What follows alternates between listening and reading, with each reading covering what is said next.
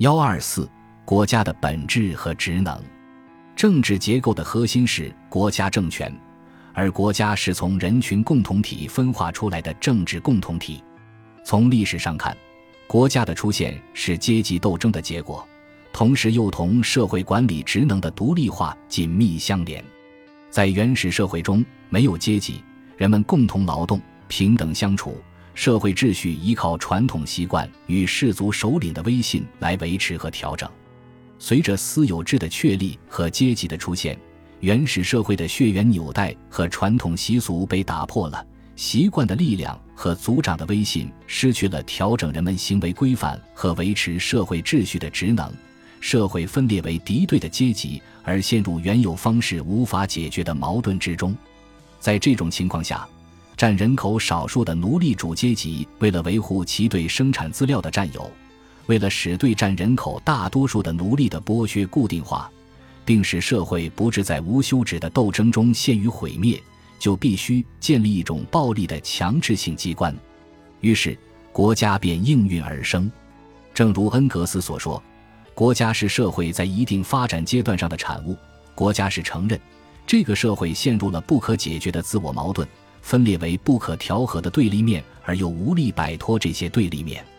而为了使这些对立面、这些经济利益互相冲突的阶级，不致在无谓的斗争中把自己和社会消灭，就需要有一种表面上凌驾于社会之上的力量。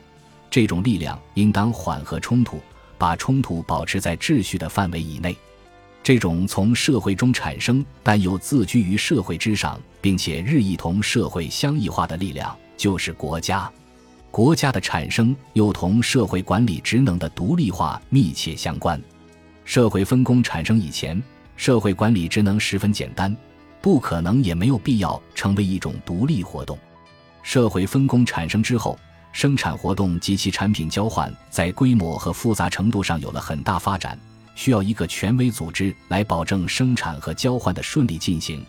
而脑力劳动同体力劳动的分化，并成为某些人的专门职业，使得建立一种权威的管理机构不仅十分必要，而且具有了现实的可能性。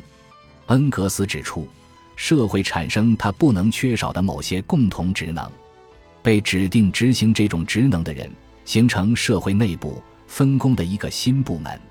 这样，他们也获得了同授权给他们的人相对立的特殊利益。他们同这些人相对立而独立起来，于是就出现了国家。从历史上看，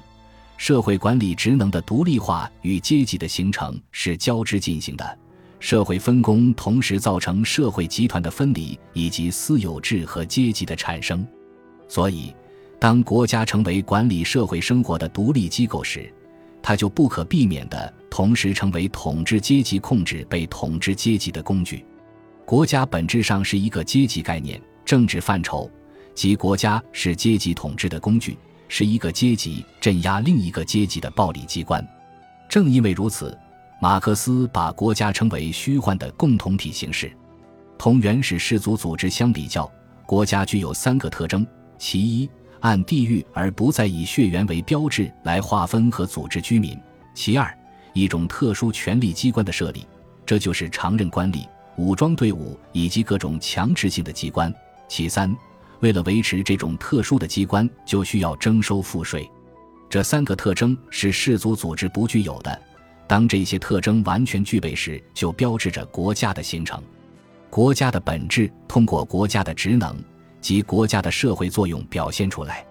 国家的职能主要表现在三个方面：其一是政治职能，即调整阶级关系。强制被统治阶级服从特定的社会秩序，并镇压其反抗；同时，在统治阶级内部实行民主，从而以特定的专政和特定的民主相结合的方式来维护统治阶级的根本利益。其二，社会职能，即执行社会的某些共同职能，调节社会矛盾，维护特定的社会秩序，干预经济生活或直接组织经济建设。其三，国际交往职能。即根据本国本民族，尤其是统治阶级的利益，调整国与国之间的关系，防御外来的侵略和颠覆，维护民族利益、国家主权和领土完整。作为阶级矛盾不可调和的产物，国家同阶级一样，也是一个历史的范畴。同阶级的消灭联系在一起的是国家的消亡。国家是一种从社会中产生，但又自居于社会之上，并且日益同社会相脱离、相异化的力量，是一种虚幻的共同体形式。社会主义革命就是把靠社会供养而又阻碍社会自由发展的国家这个寄生坠流迄今所夺去的一切力量归还给社会机体，这是社会把国家政权重新收回。把它从统治社会、压制社会的力量变成社会本身的生命力，这是人民群众把国家政权重新收回，他们组成自己的力量去代替压迫他们的有组织的力量。当国家真正成为整个社会的代表时，即国家与社会走向同一之日，也就是国家消亡之时。这是一个漫长的历史过程。社会主义制度的建立，使我们站到了这个过程的起点上。